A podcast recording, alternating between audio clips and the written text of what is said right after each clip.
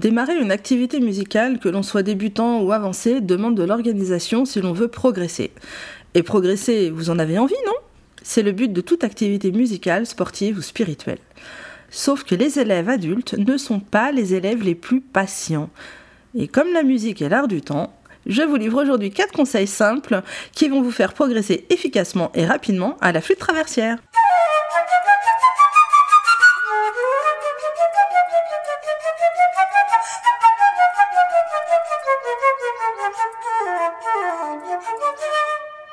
Je suis Angélique Fouret, professeure de flûte et auteur du blog apprendre la flûte traversière.com. Je suis ravie de voir que vous êtes ici pour apprendre quelque chose de nouveau sur le sujet d'apprendre la flûte. C'est ma mission d'aider le plus grand nombre de gens qui sont intéressés à jouer de la flûte traversière. Je vous aide à apprendre comment jouer avec facilité, être organisé, positif et pratique dans un apprentissage en ligne. Conseil numéro 1, tenir un journal.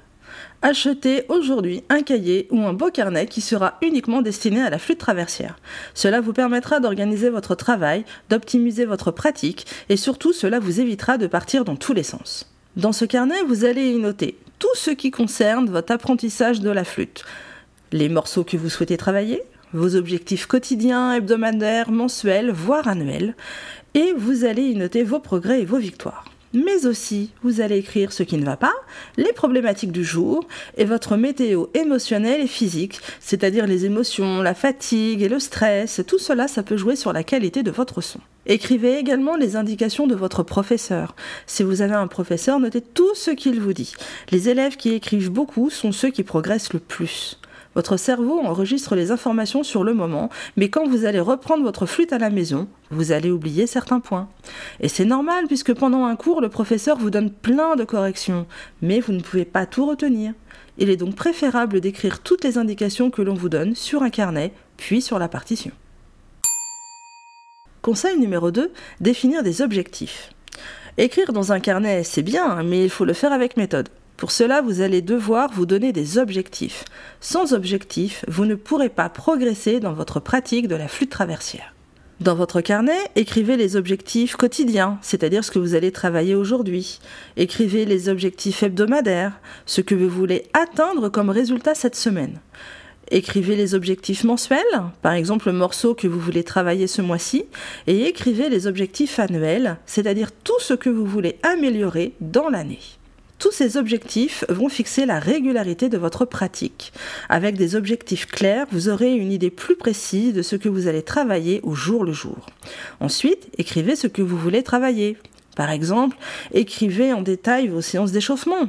Par exemple, des sons filés du do aigu au do grave en aller-retour, euh, des octaves montants ou descendants, des gammes par rapport à votre morceau, etc. Conseil numéro 3, travaillez un petit peu tous les jours. Pour progresser, rien de tel qu'un travail régulier. Par régularité, j'entends un travail quotidien, même court, mais quotidien. Je m'explique. Travailler son instrument tous les jours pendant 15 minutes est plus profitable que deux séances de 45 minutes par semaine. Pour cela, vous devez vous fixer des plages horaires dans votre emploi du temps. Je sais bien qu'avec la vie quotidienne, il peut être difficile de trouver un moment tous les jours. Tenez toutefois à trouver un créneau horaire sur 5 jours. Et pour cela, vous devez vous aider. Pour vous donner envie de jouer de la flûte, vous devez vous créer un cocon musical, c'est-à-dire un endroit agréable, lumineux, spacieux, où vous vous sentez bien. Votre espace de musique doit aussi être à disposition à tout moment. Laissez donc le pupitre monter, les partitions dessus, et votre instrument à proximité. Évidemment, votre flûte doit être rangée pour ne pas prendre l'humidité et la poussière. Laissez également de sortie un crayon à papier pour écrire sur vos partitions. Et voilà, vous n'avez plus d'excuses. Alors je vais vous livrer une méthode radicale pour vous motiver. Lancez-vous dans un défi 30 jours. Une nouvelle habitude se met en place en 30 jours environ. Profitez de ce timing parfait pour jouer de la flûte tous les jours pendant 10 minutes, pendant 30 jours, et vous verrez alors les progrès malgré une si petite durée de travail. Quatrième conseil, filmez-vous Si vous mettez en place les trois premiers conseils, vous allez pouvoir mesurer vos progrès de manière spectaculaire. Mais si vous voulez un travail qui vous fait gagner des semaines, voire des mois, alors filmez-vous. Rien de plus facile aujourd'hui avec un téléphone ou une webcam. Aucun matériel professionnel n'est nécessaire. La seule condition, c'est de pouvoir idéalement se voir en entier, sinon cadrer sur le haut du corps peut suffire. Pourquoi un tel exercice est important? En vous filmant, vous allez enfin avoir un recul nécessaire sur votre posture, sur votre son, le rythme du morceau et la justesse. Vous serez très surpris du résultat et vous verrez que la vidéo va vous restituer une image différente de ce que vous pensez jouer. En faisant ce travail, vous allez apprendre à vous écouter. C'est l'un des travaux les plus difficiles à faire. On ne peut pas écouter et voir en même temps. Voir l'emporte systématiquement.